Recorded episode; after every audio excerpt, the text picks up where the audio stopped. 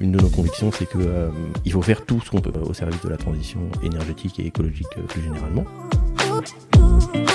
On est extrêmement drivé par le business. C'est-à-dire qu'on fait les choses que parce que là maintenant tout de suite c'est le truc le plus rentable qu'on puisse faire. Le plus rentable, le plus important, le plus stratégique. Et si ça change, eh ben, on change ce qu'on fait. On ouvre le capital des boîtes et euh, c'est pour les particuliers. Et donc on ouvre le matin à 9h. À 9h02 et 7 secondes, on était à plus d'un million. et on Ah ouais. regarde. Moi j'ai moi, j'ai cru qu'il y avait un bug. hein. Euh, On construit pas une boîte, on construit une équipe et c'est l'équipe qui construit la boîte. Plus tu avances, plus tu comprends à quel point c'est vrai. Je suis Pierre L'Hôpitalier, cofondateur de Kaibi, société spécialisée dans le digital et le développement applicatif. Ces 15 dernières années, j'ai eu la chance de rencontrer de nombreux CTOs et talents du monde de l'IT qui le sont devenus. Aujourd'hui, je leur donne la parole et ils nous donnent leur vision.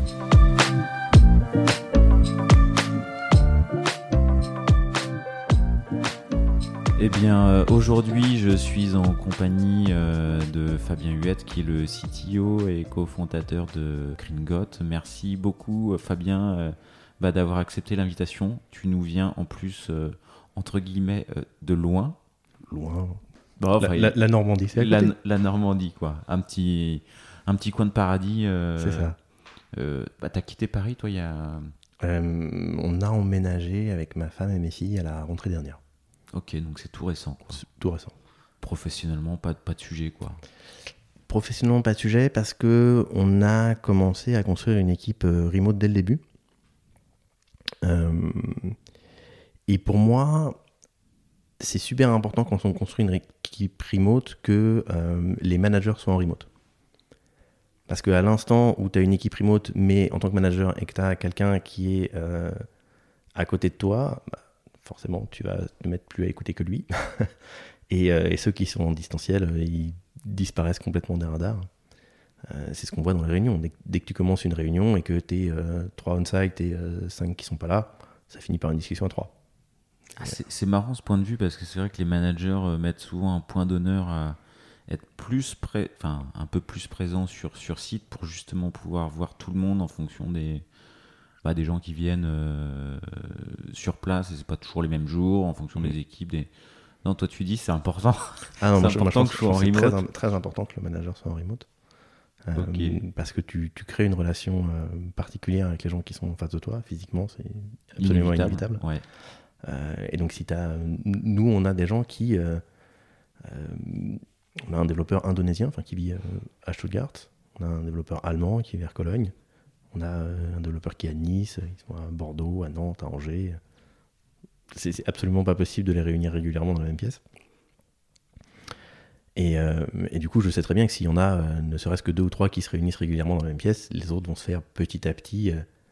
Bah, c'est plus relation, ouais, c'est plus les voilà. mêmes compréhensions des sujets. Tout à fait. Ok. Et, si, et si moi j'y suis, euh, ça veut dire que on va euh, créer une culture de l'oral dans la boîte où on a beaucoup de choses qui vont se transmettre euh, par la parole.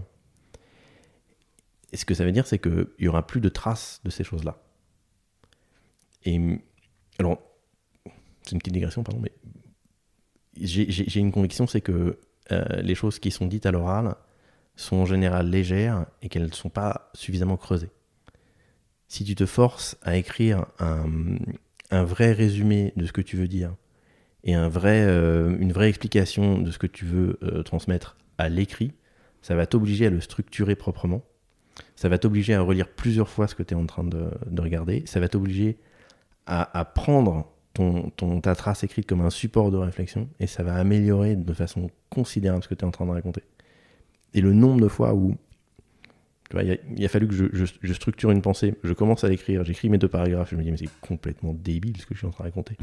et et, et, euh, c'était pas la peine d'infliger le, le- le- le draft euh, à mon équipe. Voilà. C'est- mieux de l'avoir fait comme ça. Et donc du coup, quand tu es dans une, dans une culture de l'oral où tu as des gens qui parlent, non seulement tu as énormément de connaissances euh, qui, comme elle n'est pas écrite, euh, est irrécupérable, elle est dans la tête des gens et quand ils s'en vont se perdus. Alors que, si, a priori, si tu as tout écrit, bah, tu peux toujours retrouver. Et en plus, tu, euh, tu marginalises les gens qui sont pas dans les discussions. Et je, voilà. C'est- euh, Donc du coup, toi, le, le remote, ça favorise culture de l'écrit et c'est une bonne chose. Structuration de la pensée. Euh, Après, après, il faut le, c'est quelque chose qu'il faut cultiver. hein. Si, si Ouais. tu, si tu fais tout à l'arrache, ça se passe pas bien. Oui, mais, c'est c'est une discussion que j'ai eue sur, une, pas, mon premier poste, mais mon deuxième poste, c'était il y a longtemps, euh, avec un manager qui me disait que euh, il s'était mis à fumer pour participer au post club. Parce ah ouais, c'est que dommage ça. il y avait un nombre, bah, euh, bon, je pense qu'il Oui, c'est romancé. c'est- ouais. Un peu, un peu une excuse, mais euh, il y avait un nombre de, de, de, de, euh, de choses importantes qu'il disait au moment où les gens étaient debout en train de discuter, qui était assez phénoménal. Euh, comme la, la discussion à la machine à café. Enfin, il se passe des choses dans les échanges qu'on peut pas tout à fait reproduire euh, en remote. Mais euh, là où ça devient dangereux, c'est quand ça se passe que entre deux ou trois personnes. Parce que du coup, ça veut dire qu'il n'y a que eux qui savent. Et c'est comme ça qu'on se retrouve à rencontrer des systèmes où quand il y en a un qui se barre, c'est l'apocalypse. Ok, Voilà. ok, ok. Et alors, bon, alors du coup, de ce que je comprends, le déménagement en Normandie, euh, aucun impact professionnel. euh, De toute façon- ça fait partie de l'ADN de la boîte. Il n'y avait pas de sujet. et- C'est ça. et- De, de toute façon, où j'ai déménagé en Normandie, il n'y avait que moi à Paris. Donc, euh, si tu veux, Il y avait que toi à Paris? absolument. Il n'y avait pas le bah, euh, de. Ah si, si, Maud Maud et Andrea, ils sont aussi, mais il n'y avait que moi dans, dans l'équipe tech. Non, non, les, les gens qui font de la compliance et du customer care, ils sont plus à Paris. D'accord. Euh, et ils se voient régulièrement. On n'a pas de bureau, mais ils ont, on a des cartes WeWork. Euh, ils s'y voient régulièrement, mais parce que eux, euh, ils doivent travailler ensemble. Et parce qu'il doit y avoir un niveau de supervision qui n'est pas du tout le même pour une équipe customer care et pour une équipe tech. Euh, de la part d'une équipe tech, ce qu'on attend, c'est que, euh, en tant qu'employé euh, parfait, idéal, euh, il y a le build qui, correspond à la vision qu'on s'est donnée ensemble, mais, il y a aussi, euh, je regarde ma code base, je regarde mes fonctionnalités, je cherche un problème, je trouve un problème, je résous le problème, je mets ça en production et je viens dire euh, à mon CTO, au fait, j'ai fait ça. Et donc, Au fait. voilà. Euh, alors, ça veut pas dire que chacun est libre de faire n'importe quoi. On, on se parle, hein, mais, mais, mais euh, en customer care, ils sont censés appliquer des procédures parce qu'il y a des contraintes légales, des contraintes compliance, des, des contraintes de process. Et puis parce que tu peux pas partir en freestyle avec des, avec des, avec des clients. Quoi. Ils, ont des, ils ont des problématiques euh, qui sont, euh, euh, qui sont strictes et, et- et tu peux pas, tu peux pas ne pas résoudre leurs problèmes. Tu peux pas décider de le faire dans trois semaines parce que ça correspond pas. Ouais, il y a plus de l'instantané. euh, il y a plus d'instantané, il y a besoin de plus d'encadrement. Puis c'est des gens qui sont beaucoup plus jeunes. Euh, et c'est des métiers qui sont très problématiques parce que, à la fois absolument nécessaires. Hein, le- le- le- la réalité, c'est que nos utilisateurs, ce qu'ils ont, c'est euh, l'UI de notre application et euh, la relation avec euh, les gens qui font le customer care. Pour eux, le produit, c'est ça. Tout le reste, ça n'existe pas. Le back-end, ça n'existe pas. Ce qu'ils voient, c'est juste est-ce que, ça, est-ce que, ça apparaît- Ouais. est-ce que les chiffres apparaissent ou pas. Mais Et quand ça apparaît Voilà. pas, il y y, a le customer care. c'est ça. Et donc, le, customer care, comme c'est l'interface ultime des clients avec la boîte, il faut que ça soit extrêmement bien fait. Mais en même temps, c'est pas des métiers dans lesquels euh, euh, on reste à l'opérationnel très très longtemps. Et, et ça, c'est pas parce que c'est pas intéressant ou quoi que ce soit, c'est pour les gens qui aiment bien euh, résoudre les problèmes des gens, c'est super bien, ils sont très contents. Mais c'est que objectivement, on en fait le tour en quelques années. Oui, c'est souvent les mêmes problèmes qui reviennent, les mêmes questions. Les... C'est souvent cassé pour la même chose. C'est ça. Et donc, du coup, le, le- le- le- le- il y a une demande d'évolution qui est extrêmement Légitime, compréhensible de la part des, des gens qui font ça, de dire bah, euh, j'aimerais bien faire autre chose. euh, voilà. Ok, Et donc, du coup, il y a besoin de plus les encadrer parce qu'ils sont plus juniors. plus- ok, ok. Je... Bon, on est parti sur, des euh, euh, en fait, on n'a pas présenté Green Got. C'est Euh, Et je trouve que ça serait pas mal de, de présenter, euh, de, de le présenter. Et- mais avant de présenter, je... Moi, j'avais envie de te recevoir. Je crois que ça fait, euh, ça fait, ça fait un moment que j'ai, qu'on essaye de, Oui. de caler Oui, quelque chose. Je sais pas si tu as été dans. Tu as regardé euh, par curiosité euh, notre fil euh, LinkedIn. Ah, tu- le, tu le- m'as- le Tu premier. m'as invité il y, a, il y a pratiquement un an. Non, non, c'est quoi C'est mai 2021. Ouais. C'était, euh, bah, tu vois, c'était euh, quasiment, c'était les premiers mois de CTOs.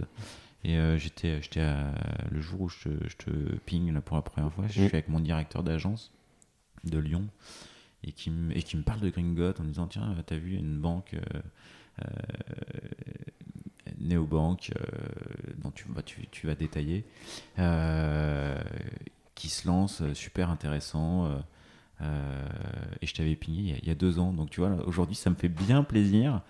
et ce que tu m'as dit, c'est bah, en fait, c'est pas plus mal qu'on ait attendu deux ans parce que là, entre il y a deux ans et maintenant, Ouais, je, je pense que j'ai un feedback plus intéressant à faire. ouais, ça. le, feedback, le produit, le lancement, euh, la feuille blanche, elle, elle était pas tout à fait blanche il y a deux ans, mais Ouais, je t'aurais dit, bon, bah, on a plein de trucs à faire, mais on a encore rien fait.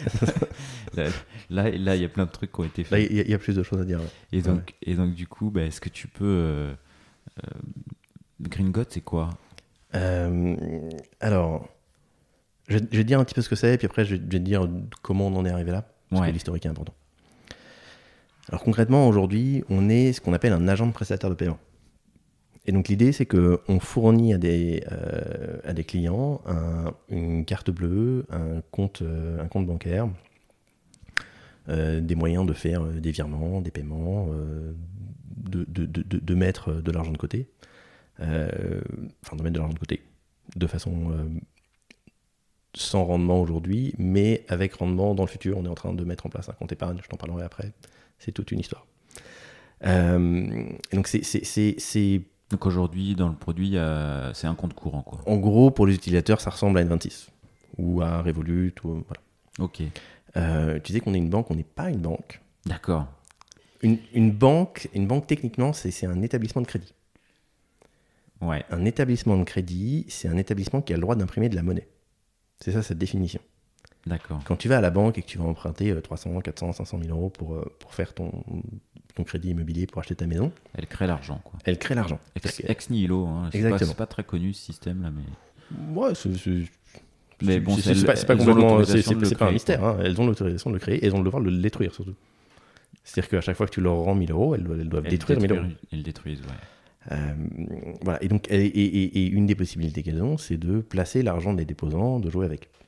Et ça donne, par exemple, la Silicon Valley Bank, Qui est d'actualité. qui est d'actualité. Voilà. Il y a, euh, il y a trois semaines KPMG a dit qu'ils étaient dans une santé financière euh, parfaite. Bon, bah, une semaine plus tard, ils sont en faillite.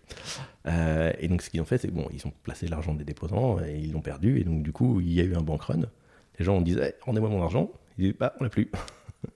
Désolé, on peut pas Désolé, on peut pas vous rendre. Alors, ça, paradoxalement, l'argent est beaucoup plus sûr chez nous. Euh, parce que nous, l'argent est intégralement sur des comptes de cantonnement. Un compte de cantonnement, c'est. euh, Euh, imagine un compte séquestre. Ouais, chez le, no- chez le, not- Chez, chez le notaire, quand, ouais. quand tu vas, quand tu vas acheter un truc, bah, tu mets l'argent sur un compte séquestre temporaire.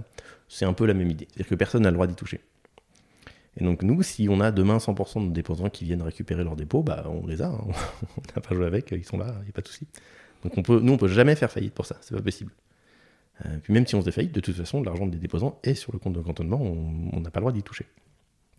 D'accord. Euh, donc voilà, si, si vous avez une startup et que vous avez peur de perdre votre argent dans un truc comme, euh, comme la SVB, allez plutôt chez un, chez un, un agent de prestataire de paiement, ils ne vous perdront pas votre argent. D'accord, bah, c'est- assez intéressant en fait comme. euh, Ok, et euh, du coup, le, les, le compte de cantonnement, enfin, c'est- euh, Alors, il y a, co- t'es- comment t'es ça marche? obligé de le mettre chez un gros, gros, gros acteur institutionnel. Ouais. Nous, il est chez Arkea. C'est Arkea, ouais. Alors, Arkea, ils sont souvent, on entend Arkea Crédit Mutuel, mais nous, c'est pas du tout le Crédit Mutuel, c'est autre chose. Arkea, c'est un autre truc qui est plus gros en fait, dans lequel on a, voilà, c'est un gros acteur institutionnel qui gère ça. Et Arkea ne fait que du compte de cantonnement? Ah non, non, Arkea, ils font plein de trucs. Ah non, Arkea, c'est un mastodonte qui font énormément de services financiers. Mais ils font notamment ça. Ok, Arkea cool, il se passe quoi? Euh, alors, Arkea coule complètement. Il y a euh, le mécanisme de euh, sécurisation des fonds, qui est un mécanisme européen qui fait que les fonds sont sécurisés jusqu'à 100 000 euros. Par contre, c'est-à-dire que si tu as 10 comptes chez nous, tu sécurises un million d'euros. C'est l'Europe qui te rembourse. Ok. Et euh,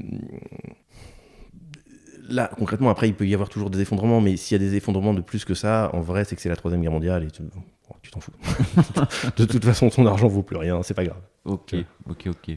Ça fait partie des trucs. euh, c'est pour, pour, pour, pour faire un parallèle avec la, avec la tech. Nous, pour être, pour être plutôt safe, on a, on a de la redondance sur euh, deux régions AWS plus une région GCP. Ouais. Si tout tombe par terre, c'est que de toute façon, c'est la Troisième Guerre mondiale, donc c'est pas très grave. Tu vois. Et euh, c'est un, peu- c'est un peu pareil. C'est-à-dire que, en vrai, euh, quand tu es sur ces acteurs institutionnels-là, si ça tombe par terre, c'est l'euro vaut plus rien. Donc, Il y euh, en a d'autres qui sont tombés par terre et que. Ouais, euh, c'est- voilà. Ok. Par contre, la garantie, c'est que l'argent ne travaille pas. L'argent travaille entre, pas. entre guillemets, et euh, il n'est pas fait, joué, il n'est pas investi. C'est ça. Mais c'est pas une garantie qui est spécifique à Gringold. hein. C'est c'est, euh, c'est une garantie qui est euh, de la. De, de- Quand tu as ton argent au- dans un compte nickel, par exemple, Ouais. c'est pareil. Ok. Alors évidemment, c'est des montants sur les comptes nickel qui sont en général tellement faibles que ça sera pas très intéressant de jouer avec, mais, mais euh, c'est pareil. D'accord. Et euh, voilà. Et on a, on a un- En fait, là-dessus, pour nous, c'est très important d'être. euh, d'avoir un business model sain. Je trouve que les, les business models à, à la N26, ils sont pas sains. N26, à chaque fois qu'ils récupèrent un client, le compte est gratuit dans la plupart du temps, donc ils perdent de l'argent. Plus ils ont de clients, plus ils perdent d'argent. Donc c'est une compagnie euh, qu'on appelle une compagnie zombie, c'est-à-dire c'est mort-vivant en fait. Mhm. S'ils s'ils lèvent pas d'argent, ils tombent par terre. Quoi. Et euh, nous, nous c'est payant, c'est 6 euros par compte. Et donc ça veut dire que euh, nous, à chaque fois qu'on gagne un client, bah, on gagne de l'argent. Et on gagne suffisamment pour, pour payer les gens qui vont s'en occuper, suffisamment pour payer les frais de fonctionnement. voilà. Euh, et on pense que c'est beaucoup plus simple de fonctionner comme ça. Et ça, ça nous permet de ne pas jouer avec l'argent, de ne pas vendre les données personnelles, de ne Ouais. pas récupérer l'interchange. De pas récupérer. Enfin, si, en fait, l'interchange, on, on le récupère, mais on le donne. Euh, Euh, c'est quoi le. le- alors, l'interchange, à chaque fois que tu vas payer chez un commerçant, ah, en oui, fait, le commerçant paye Ouais. à Mastercard et à Visa euh, parce que tu as utilisé leur réseau. Euh, c'est zéro. C'est pas grand chose, mais c'est quelque je sais chose. plus quoi. combien ils récupèrent, je crois qu'ils récupèrent 0,35%, un truc comme ça. Je ne vais pas te dire de Ah, conneries parce que ça dépend des. Ça fait, ça fait bah, Mastercard et Visa, d'argent. Et ils nous en filent la moitié, même plus que ça, ils nous filent, ils nous filent 0,2%. Et D'accord. nous, cet interchange, on n'en a pas besoin parce qu'on vend, euh, on vend, on commercialise les comptes pour 6 euros par mois. Et donc celui-là, et ça fait partie de aujourd'hui, c'est- ça fait partie de notre impact.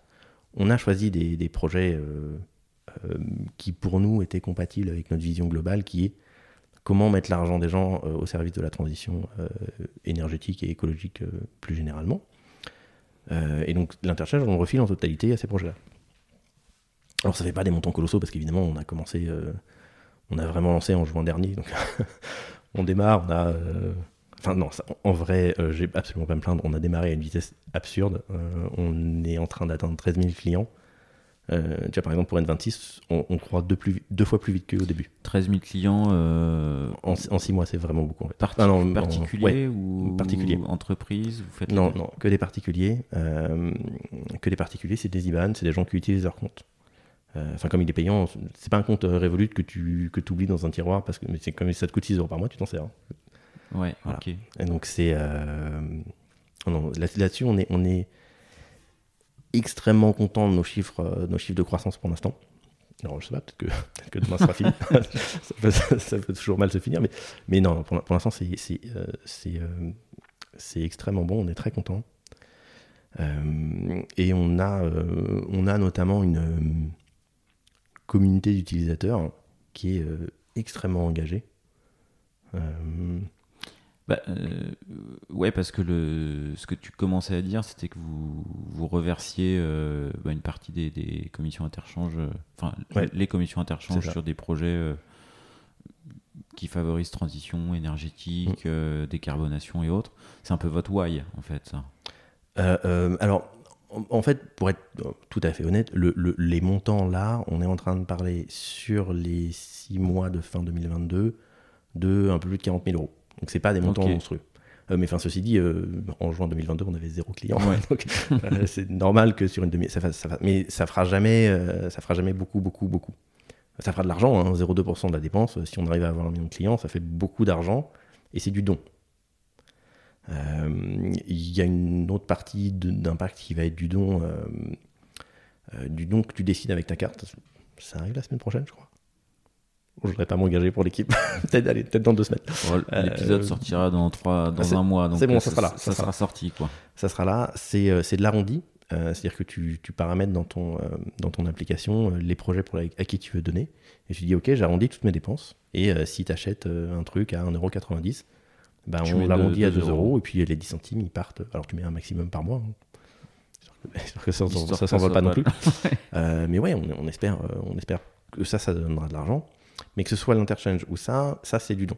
Donc c'est, des, des choses qui ont une. euh, euh, pour moi, ça fait partie de la responsabilité sociale et, euh, environnementale des entreprises et des gens en général.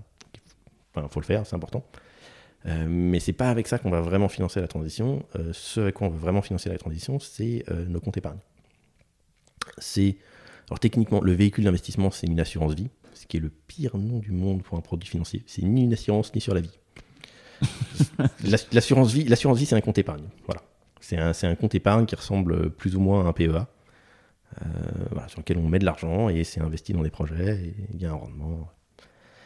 Euh, et là, par contre, euh, là, c'est pas, c'est pas, pas des euros que les gens vont mettre. Là, bah, tu, tu mets sur un compte épargne, tu as, t'as 5, euh, 10, 50, 100 000 euros. Qui qui- là, pour le coup, c'est de l'argent qui va travailler, mais qui va travailler sur des projets que nous, on a sélectionnés, qu'on va présenter euh, à, à notre communauté d'utilisateurs. On va leur dire, bah voilà, euh, lesquels vous voulez financer en premier. Ah, vous allez, euh, enfin, vous allez faire voter votre communauté d'utilisateurs Alors, Vous allez les Ouais, laisser s'exprimer non. oui et non. Euh, oui, on, on- on doit prendre leur feedback. Euh, on doit faire un truc qui, euh, qui, qui, auquel les gens sont sensibles, parce que sinon ils vont pas mettre leur argent dedans, et ils ont bien raison. Mais on a des obligations de conseil, euh, parce que on- du coup on devient instantanément euh, conseiller financier, enfin ce qu'on est déjà. Euh, et on n'a pas le droit de dire aux gens de mettre leur argent dans des trucs euh, où ils vont le perdre de façon quasi certaine. C'est interdit. Ça, semble cohérent.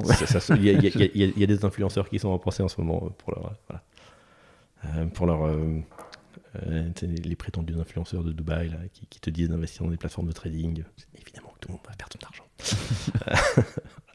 voilà, donc non, on est, on est obligé de faire ça proprement. Euh, Vous avez sélectionné des, des projets on, on a sélectionné des projets. Alors on sélectionne des, des fonds d'abord. Tu fais partie des, du, enfin, Alors- t'es partie prenante toi euh, des- Ouais, je, je- alors j'en discute, mais ob- objectivement, j'ai absolument pas le temps de m'occuper de ça. On a des gens qui sont des financiers, moi je suis pas un financier, je- donc je ne saurais pas, euh, comment dire. Euh, je pense que j'ai- pas la, la compétence pour vraiment donner un avis. Euh, on, on sait où on veut aller, et on en discute régulièrement, on sait qu'on veut avoir des choses qui, tra- qui, qui- qui financent la transition, mais euh, Et du, du coup, ouais, si tu as des exemples de un ou deux projets que vous avez sélectionnés là du coup? Ah, euh, alors, on- sur les projets auxquels on donne, oui, il y a, il y a, euh, c'est de l'agroforesterie, donc il y a euh, des projets en Thaïlande, des, et des projets en Europe de l'Est, des projets en France, euh, où en gros, on, prend des terres qui sont euh, destinées à, euh, à accueillir des industries polluantes, euh, de, l'agriculture polluante, et euh, on les sanctuarise euh, pour faire qu'on ait une agriculture plus responsable dessus. Euh, au niveau de, volume financier qu'on a aujourd'hui, euh, c'est notre limite. Alors c'est intéressant. Moi, une de nos convictions, c'est que euh, il faut faire tout ce qu'on peut, parce que euh, enfin, on est en train de parler du réchauffement climatique et que chaque euh, chaque dixième de degré aura des conséquences exponentiellement plus importantes que précédentes. Euh, et si le seul truc qu'on arrive à faire, c'est de contenir le réchauffement de 3,2 à la place de 3,3, bah, la conséquence, alors c'est un peu de l'extrapolation, mais les, conséquences potentielles, c'est que à Marseille, au lieu de ne pas avoir de l'eau 5 jours par semaine, ils n'ont plus pas que de l'eau 2 jours par semaine. Et donc euh, il faut absolument faire tout ce qu'on peut. Et donc euh, aujourd'hui, on, fait ce qu'on peut, mais euh, évidemment, on fait ce qu'on peut avec 13 000 clients. Quand on aura un million de clients, on fera beaucoup plus. Ça sera beaucoup plus. Voilà. Ok. Et surtout quand on aura la capacité d'investir directement dans les projets. Le, le- le- c'est une, une des difficultés qu'on va avoir, c'est d'éduquer les gens à ce que c'est euh, la réalité de l'investissement. Notamment parce qu'il y a cette confusion qui est entretenue dans la tête de beaucoup de gens que euh, la spéculation, c'est de l'investissement. La spéculation, c'est un achat de produits financiers qui est censé te rapporter de l'argent. Et aujourd'hui, tu as des gens qui te disent j'ai investi euh, dans Google. C'est pas vrai. Tu peux pas investir dans Google. Pourquoi? Parce que investir dans une boîte, c'est lui donner de l'argent pour qu'elle constitue son capital productif. Quand tu achètes une action Google, tu l'achètes à un propriétaire d'action Google qui n'a rien à voir avec Google, qui va euh, refaire le toit de sa maison avec. Ouais. Pour investir dans une boîte, il faut donner de l'argent, euh, bah, par exemple à une boîte qui est en train de se constituer, par exemple euh, pendant l'IPO ou dans une augmentation de capital. Si tu donnes de l'argent pendant l'IPO, tu donnes de l'argent à Google, ils vont en faire quelque chose, ils vont construire leur. Je pas, ils vont s'acheter des serveurs. Oui, une fois que gens, les hein. actions sont émises et achetées, à partir du ça. moment où elles ont été achetées une fois, après les Ah bah, échanges d'actions sont non productifs. Quoi. ils sont non productifs. Alors, pas tout à fait. L'investissement a un besoin vital de spéculation. Parce que quand tu investis euh, dans une boîte, elle grossit, elle grossit, elle grossit. Au bout d'un moment, tu as une IPO, tu vends tes actions, tu vas investir dans une autre boîte. Mais pour que tu puisses aller investir dans une autre boîte, il faut que tu aies récupéré ton capital et donc il faut qu'il y ait des gens qui spéculent et qui, t'aient racheté tes actions. Donc, on crache pas du tout sur la spéculation, c'est nécessaire. Euh, il faut que les investisseurs puissent faire un exit pour qu'ils puissent aller réinvestir ailleurs. Mais c'est pas la même chose donner de l'argent pour avoir euh, un produit financier qui va te rapporter de l'argent et donner de l'argent pour qu'une entreprise constitue son capital productif, c'est pas c'est pas C'est- le- oui, c'est pas, du tout la même sujet, finalité. ouais. Mhm. Après la, la grosse difficulté, c'est que le vrai investissement, c'est un métier qui est très risqué et qui est très difficile. Acheter des actions Google aujourd'hui, c'est pas très compliqué et c'est pas Et fondamentalement risqué. Ah, quoique, actuellement. Oui, ça, ça- ça peut, ça peut toujours tomber, mais bon, t'achètes souvent les gens ils s'achètent pas des actions, des actions Google, ils achètent un, un ETF, Nasdaq, euh, voilà, un truc indexé, et globalement pas très risqué. Euh, mais par contre, euh, investir dans une startup, euh, ouais, early stage. t'as quand même 9 chances sur 10 de perdre ton argent, quoi. hein. Donc nous, on ne proposera jamais comme ça aux gens, c'est beaucoup trop dangereux pour eux. Euh, par contre, l'idée, c'est d'être capable de leur proposer euh, des packages qui leur permettent de mettre l'argent dans un ensemble de choses, dans un secteur, dans un, dans un fonds, où ils se disent, bon, bah, là, on a, on a étudié tout ce qu'il y a dans le fond. Alors, on n'aura pas des rendements euh, comme si on mettait de l'argent chez Total, hein. désolé. Mais ça, euh, euh, ça, on en a pas mal parlé avec nos clients potentiels et ils s'en foutent. Enfin, Oui, c'est pas votre communauté. Tu, marrant, tu parles pas de clients, tu parles de, co- de communauté presque. hein, c'est c'est que- Oui, parce qu'ils- que- ils adhèrent à le à l'esprit quoi. Mais avec le oui, mais parce qu'il y a de rendement, une, c'est pas euh, le sujet, c'est pas le sujet principal. Il, il faut, qu'il y ait un peu de rendement. Je veux dire, c'est ton argent, tu, il faut pas qu'on en perde, il faut pas. Mhm. voilà. Mais, mais, mais c'est pas le. Que ton portefeuille fasse un 1,5 ou un, ou un 80, franchement. Ouais, c'est pas le sujet. Ouais. On, est, on est en train de.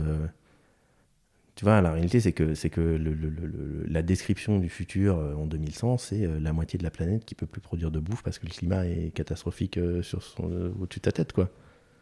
Et quand t'as 10 milliards de personnes dans 5 milliards qui n'ont pas à manger, bah ça fait des guerres de la faim, quoi. Et ça, c'est pas un.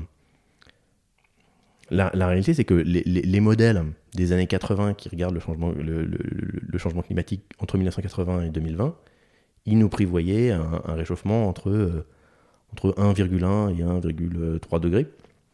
On y est. On est à 1,2 quoi. Donc, et, et- et on est sur le, on est sur le, on a été sur le, sur le scénario mais, moyen en termes de consommation. On est exactement sur le scénario moyen en termes de réchauffement.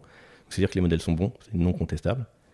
Et euh, aujourd'hui, ils sont meilleurs que dans les années 80. On a les plus gros ordinateurs. Et euh, vraiment 5 milliards de personnes qui n'ont pas à manger. Le futur, c'est pas l'île aux enfants, hein, c'est Mad Max. hein. Enfin, très clair. hein. Et euh, on a un devoir moral absolu de faire quelque chose. C'est- pas. Ok, donc du coup, vous, vos projets, les premiers projets, c'est des projets liés à, la- à de l'agroforesterie. C'est ça, parce que en, en- en fait notre euh, euh, comment dire notre métrique principale, c'est comment est-ce qu'on fait pour que notre heure de travail prochaine euh, ait le plus gros impact en termes de décarbonation. Euh, et notre heure de travail prochaine, si c'est euh, faire en sorte que les gens puissent donner un peu d'argent euh, pour des projets d'agroforesterie, et si c'est le mieux qu'on puisse faire, ben, c'est ce qu'on fait. Si c'est permettre aux gens d'investir dans des boîtes qui vont faire des nouvelles batteries, des nouveaux types de, mines, des nouveaux types de, systèmes de production électrique, des nouveaux types de systèmes constructifs euh, qui utilisent euh, par exemple pas de béton et pas d'acier. Alors je vais dire des conneries sur les chiffres, mais, mais euh, il me semble que c'est 6% du- des émissions carbone du monde, c'est euh, cuire du béton. Enfin, Ouais, c'est fou, le- c'est fou le béton, le, et que, ouais. l'acier, l'acier pour faire de, de- de- de- pour faire de la ferraille dans le béton, ça va être, c'est à peu près pareil, ça va être 6% aussi. Donc à deux, ils font 12%. Enfin, c'est, quand même fou. Enfin, on peut peut-être construire des maisons autre chose, ça marche aussi. hein, L'impression que j'ai quand je me travaille dans Paris, c'est que les bâtiments qui ont 500 ans, qui étaient en pierre, ils sont encore debout, alors que tous les trucs en béton, ils sont tout défoncés. Il y a des, il y a des lézards de partout dans les murs. Non seulement, non seulement ça, ça nous crame, mais en plus, euh, en plus c'est tout pourri, quoi. Donc, euh, il y a peut-être un truc où peut-être trouver. Mais, mais ça, ça viendra que. euh, ça viendra. euh, il, faut se battre sur le plan de la réglementation, mais il faut aussi. euh, il faut qu'il y ait l'offre, quoi. Moment, quand les gens ils veulent se faire construire une maison, si le seul truc qu'ils ont c'est des parpaings, euh, ils vont acheter des parpaings. hein. Donc il faut qu'il y ait des boîtes qui proposent autre chose. C'est ça. Il y en a, hein, mais, mais euh, faut, faut- il faut qu'elles aient une frappe commerciale, une capacité à produire, et pour ça, il leur faut de la thune, quoi, Des fonds. basiquement. Et donc, euh, nous, on est là parce que, avec euh, Maud et Andrea, c'est ce qu'on sait faire. on, sait- on sait- on a bossé dans la, dans, dans la finance et dans la banque avant, donc euh, Ok. Voilà. Et alors, donc du coup, euh, toi, t'es parti de là. euh, quand je t'appelle il y a deux ans, on est, n'est pas sur une feuille blanche, euh, mais la feuille blanche, tu, tu l'as eu au démarrage. Ah si, complet- complètement. Il y a deux ans, ouais, Il y a- feuille blanche. Il y a deux ans, il y a deux ans, on part, euh, on part d'une page euh, statique euh, faite en Webflow euh, par Maude pour dire Hey, salut, on aimerait bien faire une banque éco. Voilà. C'est tout. Et d'un et d'un post LinkedIn. Et le, et alors le, le chemin, par, le, chemin, les, les, les choix, la, la, la feuille construite, ça, ça donne quoi techniquement? Alors, la réalité, c'est qu'on on- on avait bien compris qu'on s'attaquait à quelque chose d'un petit peu gros. Tu dis, hey, je vais ouvrir une banque. Les gens, ils te regardent avec des yeux en mode, vraiment? T'es sûr? C'est possible d'ouvrir une banque? Euh, Et de fait, des licences d'établissement de crédit, euh, ils en font une tous les 5 ans. hein. Donc, c'est pas, c'est pas un truc. euh, enfin, même- C'est Même pas, plus que c'est ça, pas quoi. évident, ouais. Même Memo Bank, on a eu une, mais avant ça, ouais, ça doit être en 2000. vous, Quoi. vous avez une licence d'établissement de Non, pas du tout, pas du tout. Ok. Pas du tout. Euh, un, un jour, mais, mais vraiment pas maintenant. Et donc, du coup, tu commences en t'appuyant sur euh, des prestataires. Pour tout. Euh, et d'ailleurs, en fait, ça te donne ta roadmap technique. La roadmap technique, c'est comment absorber ce que font les prestataires dans les dix prochaines années. Et tu sais très bien que euh, il y a des choses qui sont plus ou moins compliquées mais que tu vas devoir absorber parce que tes prestats ils font des trucs bien, mais ils font pas des trucs qui sont exactement la chose dont tu as besoin. Euh, nous, on a des prestataires pour tout, enfin pour tout, pour tout ce qui n'est pas interface avec le client. Nous, on gère le client, son expérience, euh, ce qu'il a entre les mains, comment ça fonctionne. Euh, on commence à gérer des choses en bac qui sont vraiment de passer les virements proprement comme on les veut, les programmer, etc. Mais au début, en gros, on a, on a un prestataire qui s'appelle PPS. Ouais. C'est une, c'est une- ils sont rattachés à Edenred, une grosse boîte euh, qui fait du, du- du- du- de la banque. Et au début, euh, en gros, on a leurs API et euh, on, on- on- on est juste un truc devant eux, quoi. Mais Ah, évidemment, le, dé- le démarrage, c'est développer une belle, et- enfin une IHM c'est ça. avec une belle UX. un C'est ça. Mais non, l'UX c'était pas bonne. L'UX c'était pas bonne parce que parce qu'évidemment ça fait pas exactement ce qu'on veut. Et donc du coup euh, tu, te retrouves à, euh, essayer d'aligner des choses euh, pas terribles et d'essayer de euh, faire un MVP pour un truc qui, n'est pas du tout censé avoir un MVP. Euh, parce que, euh, parce que de la banque, de la gestion d'argent, en fait, tu as, une marche entre 0, tu n'es pas une boîte, et 1, qui est euh, une boîte qui gère de l'argent qui est très très très haute. Et pour les gens, euh, on en a parlé un petit peu, la, banque, c'est l'infrastructure, une des infrastructures critiques de ta vie. Que tu t'arrives, tu te pointes euh, à la caisse du supermarché avec euh, ta femme et tes enfants, si vos cartes bleues marchent plus, c'est pas possible. Tu on est euh, samedi soir, on t'es- remet tout dans les rayons. Enfin, tu vois, t'es t'es samedi soir, t'es en train de rentrer chez toi, euh, t'es sur l'autoroute, il y a un péage, ta carte bleue passe pas, euh, qu'est-ce que tu fais, quoi? Tu c'est- absolument interdit que ça, ça marche pas. Et donc, euh, t'as pas le droit de faire un truc euh, qui marche à peu près. Et hum, tu vois, même sur des trucs qui sont, euh, qui sont monstrueusement gros, euh, t'es Facebook, tu marches pas pendant une heure, tout le monde te crache dessus, mais en vrai, il n'y a pas de mort. Ouais. Euh, tu vois, tu fais, je sais pas, des feux rouges, euh, des, des, des, des, des- trucs de signalisation, euh, les, les barrières des trains ou du paiement. Tu marches pas pendant une heure, potentiellement, il se passe des trucs autre pas drôles, chose, quoi. ouais. ouais. Et donc, euh, comme tu peux pas te permettre de faire euh, des trucs en mode euh, tout casser pour aller vite ou, ou on va faire un truc qui marche sur une patte mais c'est pas grave, bah t'es un peu obligé de te reposer sur des prestats euh, qui font des trucs Éprouvé. et qui éprouvés, voilà, mais qui marchent en mode. euh, Donc la construction du système, c'est autour de prestataires, euh, consommation d'API à mort et bah, non, on aurait bien aimé. ah non, tu mets, tu, mets des, tu mets des fichiers plats sur un SFTP. d'accord. Bah, évidemment, c'est- c'est du bancaire. Euh, c'est c'est du bancaire euh, d'un truc dont parfois on a du mal à se souvenir. Enfin, toi et moi, je- on commence à perdre suffisamment nos cheveux pour comprendre que- pour comprendre qu'on est de l'époque où on a vu ça. On a, on a installé des, des vhost sur des serveurs pour faire tourner du Apache. et, euh, et le truc qui plante, et, en fait, t'as que ça parce que ta, ta prod, c'est juste un serveur. voilà. Euh, mais à cette époque-là, la banque, ça devait quand même marcher jamais foirer. Et donc, ils ont un héritage de cette époque-là euh, bah, qui ressemble à des fichiers plats que tu fous sur un SFTP parce qu'il il y a une vérification manuelle, parce que pour avoir un fichier plat, c'est quand même compliqué de le faire planter. Euh, voilà. Alors, ils ont une API euh, très moderne, très fière. Soap, t'es tellement content de faire du XML. Voilà. Mais euh, euh, voilà. Ils, sont- très bien. Moi, je suis, très content d'être avec eux. Euh, Ils sont super stables. euh, Ça fonctionne bien.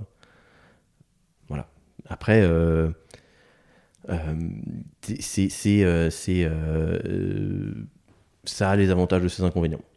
Voilà. En soi, on n'aurait clairement pas pu commencer sans eux. On est très content d'être avec eux. On roule avec eux. Et encore pour un moment? Ah oui, encore pour un moment. Ouais, y a pas de- On va pas développer notre core banking demain. hein. clairement. euh, Et du coup, tu, tu, ton archi, elle s'appuie sur quelles autres briques, types de briques euh, Alors, en, termes de, en termes de type de brique, bah ça, on en avait parlé rapidement. Le niveau de complexité du code, c'est euh, vraiment euh, le stagiaire de première année d'é- d'école d'informatique. Objectivement, on fait des additions. La banque, c'est des additions. C'est pas beaucoup plus compliqué que ça. Au max de la complexité, on fait un algo de lune. Ouh, L-U-H-N, L-H-U-N, je sais plus. C'est le truc qui vérifie les codes de carte bleue. Euh, qui doit faire à peu près 4 lignes de code. La, complexité n'est jamais dans, dans le code lui-même. La complexité, c'est toujours dans. Il y a quelqu'un qui fait un paiement. Il faut que ce paiement arrive quelque part. Et ensuite, il y a des étapes de traitement.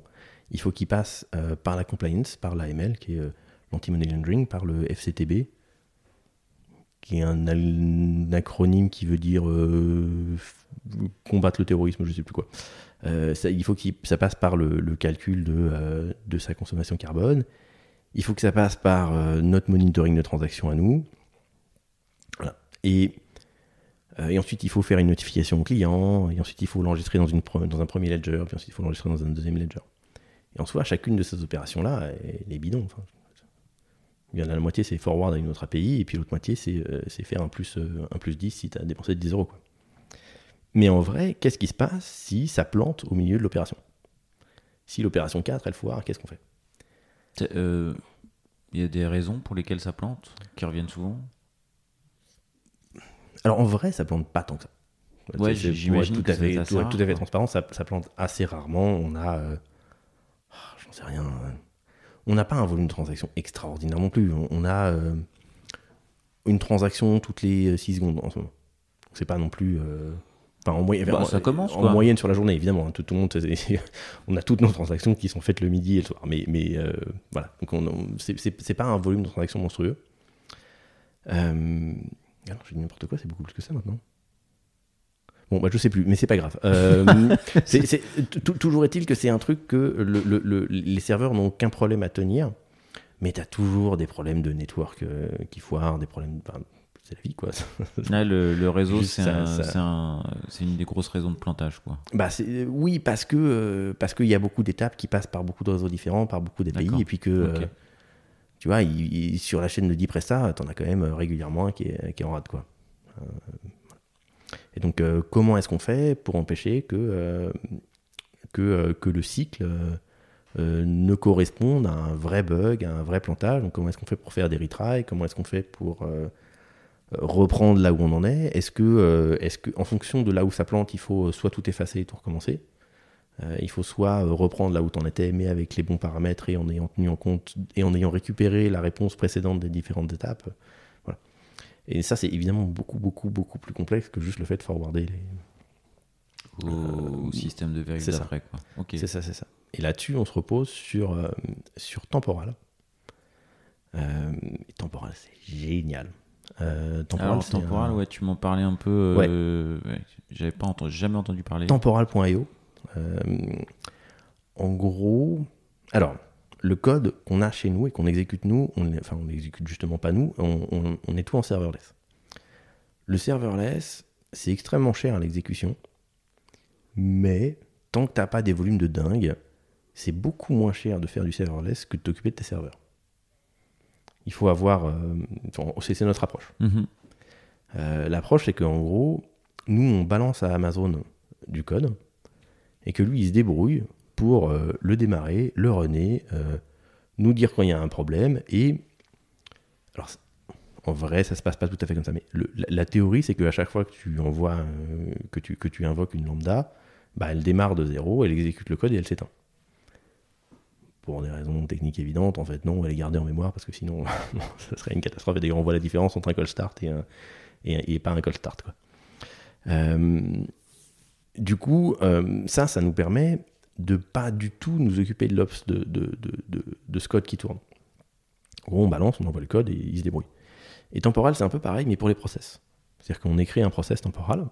En fait, d'ailleurs, on l'écrit d'une façon assez similaire à nos lambda. Donc, en gros, on a juste un décorateur tout en haut qui dit euh, ceci est un process temporal, et puis au moment du déploiement, ça va envoyer les process temporels vers des process temporels et les, euh, euh, euh, pardon, les, lambda vers des lambda. Mais ton process temporal, ça peut être un, truc qui démarre maintenant et qui dit OK, dans 7 jours, tu feras un virement. C'est-à-dire que au lieu d'avoir un truc où on met, il y, a un million de façons de, faire la même chose, mais tu vois, on pourrait dire, on met un cron et on va vérifier toutes les minutes s'il n'y a pas un virement programmé à faire. Bah là, sur temporal, on envoie un truc qui dit euh, à telle date, tu feras ça. Et en fait, du coup, le code démarre, il se met en sleep pendant 7 jours, et puis hop, il reprend son exécution. Et temporal, ça s'occupe de ça. Ce qui est extrêmement puissant. et, euh, et ça plante pas. C'est incroyable. Les, use cases sur, sur lesquels vous utilisez? Tous les trucs asynchrones, c'est-à-dire tout. ok. Non, mais c'est vraiment tout. C'est-à-dire que, en fait, tu vois, une, quand tu fais une transaction carte bleue, euh, le délai moyen pour qu'elle soit confirmée, c'est 5 jours. Ah bon? Oui. Elle est en pending. Euh, en fait, pendant, pendant les premiers jours, quand tu, quand tu, si tu vas acheter un truc avec ta, avec ta Mastercard, 24 euh, heures plus tard, tu as le droit de les appeler et de dire hey, eh, mais c'est pas moi qui ai fait cet achat. Et donc, il y a une, toute une période pendant laquelle, en gros, ils la vérifient, ils attendent, ils attendent la transmission finale du. Euh, tu sais, les commerçants, ils sont censés envoyer, alors ils les envoient plus parce qu'il y, a de la démat maintenant, mais euh, ils étaient censés envoyer leur ticket carte bleue pour qu'ils soient pointés un par un et qu'on active, enfin, et qu'on acte définitivement que la transaction était passée. C'est un truc qui date du moment où on signait les. T'avais un dessus de carte bleue, tu le signais, et puis voilà, c'était la du, c'était la réception et l'enregistrement du reçu signé qui faisait la transaction. Et donc, du coup, euh, nous, on a. C'est vieux, ça. Bah oui, mais tu, tu, te rends bien compte que ça marche toujours comme ça. il, y a des, il y a des trucs qui sont des héritages de ça, qui sont toujours là. Enfin, ça, non, ça marche plus comme ça parce qu'il y a du legacy. Euh, quoique, en fait, ce système fonctionne toujours. Euh, parce que dans la finance, comme dans plein d'autres domaines, on n'a pas le droit de déprécier les trucs. Donc ça marche toujours. Si un commerçant veut avoir non pas un, un, un TPE, là, un truc où tu mets ta carte dedans, il a le droit d'avoir un truc où tu, tu mets ta carte, ils font une espèce d'empreinte comme ça, et après tu signes, et ils envoient la main. Personne personne ferait ça. Non, c'est fini ça. Euh, mais en Amérique du Nord, t'en as encore pas mal. Ouais. Euh, mais du coup, comme ce truc-là existe toujours, ils n'ont pas le droit de le déprécier. Et comme c'était le machin d'origine, bah, en vrai, les, systèmes sont, sont, quand même construits avec cette philosophie-là. Et, euh, et aujourd'hui, on a des remplaçants par exemple, est-ce que tu as. Enfin, si, tu as forcément déjà fait un CEPA B2B. Euh, un CEPA B2B, c'est en gros quand l'URSSAF te prélève. Euh, L'URSSAF. Non, la- la- la- le fisc te prélève ta TVA. Ouais. Ils le font en CEPA B2B. Si tu fais un CEPA classique, tu as le droit d'appeler ta banque le lendemain pour dire euh, c'est pas moi, annulez-le. Et en fait, euh, eh, ils peuvent l'annuler. Un CEPA B2B, c'est mort. L'argent est parti, il est parti, tu n'as pas le droit de le contester. Un, un virement instantané, tu vois, les- les- les virements CEPA, alors c'est assez compliqué parce que les, les- les- euh, le passage d'argent d'une banque à une banque, normalement, ça passe par une chambre de compensation, qui est un truc absolument monstrueux avec des réserves de cash euh, absurdes. Et euh, en gros, les banques, elles s'envoient tout un tas de trucs pendant toute la journée dans la chambre de compensation. Et au bout d'un moment, la chambre de compensation fait un cut-off à 17h ou à 18h. Et ils disent Ok, telle banque, tout. tu dois de l'argent à telle banque. Et en fait, tu leur donnes que 100 000 balles alors que vous êtes, en- vous êtes échangé 10 millions d'euros. Mais il y a juste un 100 000 balles d'écart. Euh, un virement euh, instantané, c'est deux banques qui se connectent l'une à l'autre et qui disent Tiens, de l'argent. Mais ça, une fois que l'argent est parti, il est parti. Et la plupart des process euh, dans le bancaire sont faits pour avoir un machin avec un clear à un moment, avec un cut-off à un moment, avec un- une acceptation finale de la transaction qui va se faire dans potentiellement plusieurs jours. Et donc des trucs avec une API qui répond instantanément, bah, c'est pas notre prestataire euh, qui, qui- qui est particulièrement euh, archaïque, c'est juste que c'est comme ça que ça se fait. En fait, on, a un process qui tourne et qui peut durer longtemps. Et donc c'est pour ça que temporal, pour notre use case, c'est absolument, euh, absolument incroyable. Parce qu'on a plein de trucs euh, qui, s'arrêtent pendant. Enfin, qui, qui s'arrêtent de fonctionner pendant ouais. un certain temps et qui vont refonctionner à un autre moment.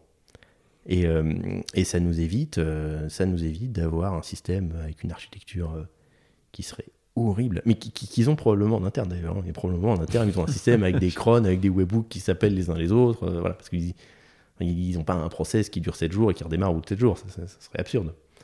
Voilà. Mais ça nous évite d'avoir à le faire, et donc euh, non, non, on est très, euh, très, très content de ce truc-là, c'est vraiment très bien. Il y a- d'autres choix, enfin d'autres outils, choix que qui tu- enfin, On- vous avez on- fait que vous trouvez bien? Alors on est parti sur des trucs assez classiques. Enfin, assez classiques. assez classique dans une startup, évidemment. Euh, on, a, euh, on est essentiellement en TypeScript. Ouais. Euh, ça nous permet, on a nos apps qui sont en React Native, dont on est, on n'est pas mécontent. C'est, il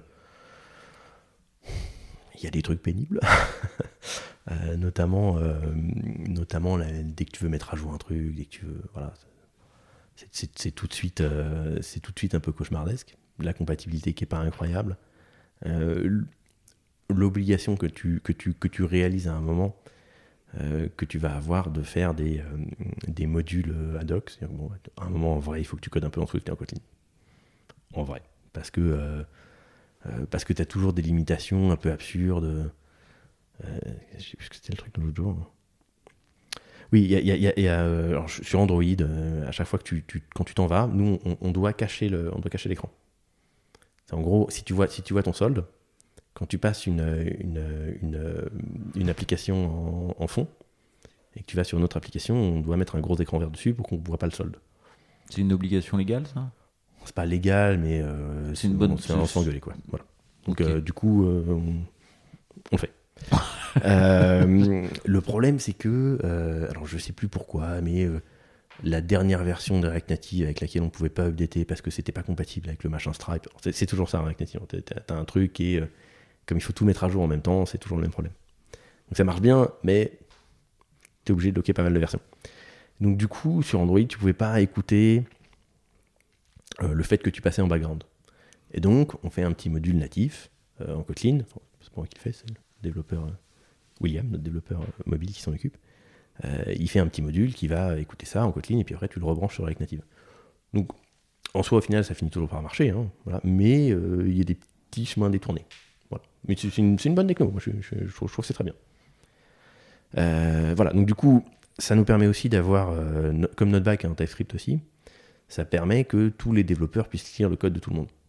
Ok, c'est homogène. Vous êtes homogène, quoi. Et puis d'avoir euh, d'avoir des d'avoir des pratiques un peu euh, voilà sur le formatage du code, sur la façon dont on dont on dont on commit, euh, qui sont euh, tu vois, on met des trucs comme commitlint et commitisen. C'est- Ouais. bon, des outils assez répandus, hein. pas, pas spécialement d'innovation quoi. Du coup, tu, fais- tu fais ta petite commande, tu fais yarn commit et puis t'as T'as un petit machin qui te dit mettez votre message, ah non, votre message il est trop long, et t'as oublié de- d'indiquer ce que c'est, voilà, donc ça t'oblige à formater un peu les trucs. Et entre il y a deux ans et maintenant, justement, tu avec la croissance de l'équipe, bon, passer de On- on- non, on est- 1-2 à 10 Ouais, et puis Ouais, on est passé de 1-2 à 10. Objectivement, euh, on, on a, euh, on commence à voir des problématiques d'organisation. Mais elles sont assez légères. On, on- on- on les sent vraiment pour le futur. Pour l'instant, il n'y en a pas. Aujourd'hui- Ouais, à 10, ça, ça, ça, ça fonctionne bien, quoi. Bah, Aujourd'hui, ce qui fonctionne très bien, c'est que euh, chacun a son périmètre. Ça, c'est un truc que je veux garder euh, dans le temps, mais cha- chacun a son périmètre, chacun est responsable de son truc. Et du coup, tu, tu, tu, euh, tu te coordonnes beaucoup avec toi-même. quoi. Et en général, se coordonner avec soi-même, c'est facile.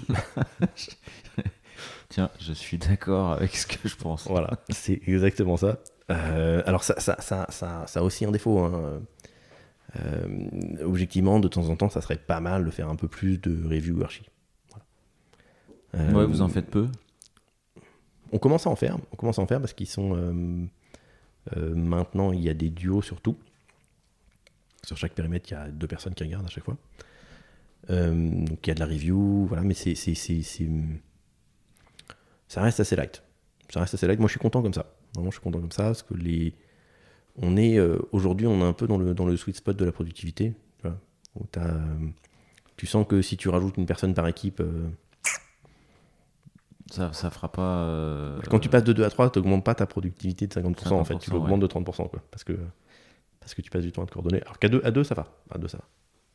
Sur, sur chaque périmètre. Et alors, du coup, tu disais, voilà, je, j'arrive dans cette période où je commence à sentir dans le futur, je vais avoir des choses à structurer d'un point de vue regard. Tu, Ouais. es en train de, tu sens quoi, là, en fait? Qu'est-ce que tu sens? C'est quoi le, le- Alors- le momentum? Il y a. y a, le, le- truc principal, hein, mais que, que tout le monde voit dans ces, dans ces conditions-là, c'est, la problématique du couplage. C'est-à-dire que tu as un back qui est couplé avec le front, que tu as un front qui attend le back, que tu as un back qui est obligé de refaire des trucs parce que le front a décidé de changer la façon dont il les choses, etc. etc. Euh, le, le- le premier truc qu'on a fait là-dessus, enfin, on, on l'a acté, on a commencé, on a, on a l'infra, euh, et maintenant on est en train de, de développer le, le code de ça. Euh, c'est d'avoir une séparation BFF-BFB. Donc on a un BFF qui est un backend for front-end, qui va du coup être de la responsabilité du front. C'est lui qui va le coder. D'accord, ok. Donc, euh, si tu veux, c'est lui qui va dire j'ai une page de transaction, je veux la paginer. Bah, c'est moi qui fais la fonction, qui va aller récupérer euh, dans la base de données la liste des transactions et qui va me la rendre euh, comme j'en ai besoin. Qui va me retirer les champs dont j'ai pas besoin, qui va me construire le truc euh, comme j'en ai besoin. Donc, c'est lui qui va se faire ces résolveurs GraphQL exactement comme il veut. Et en même temps, on a un BFB qui est le, le backend for backend, qui lui va répondre euh, aux, aux requêtes du, du BFF. Au- au- pardon, aux commandes du BFF. Donc il y aura une séparation entre.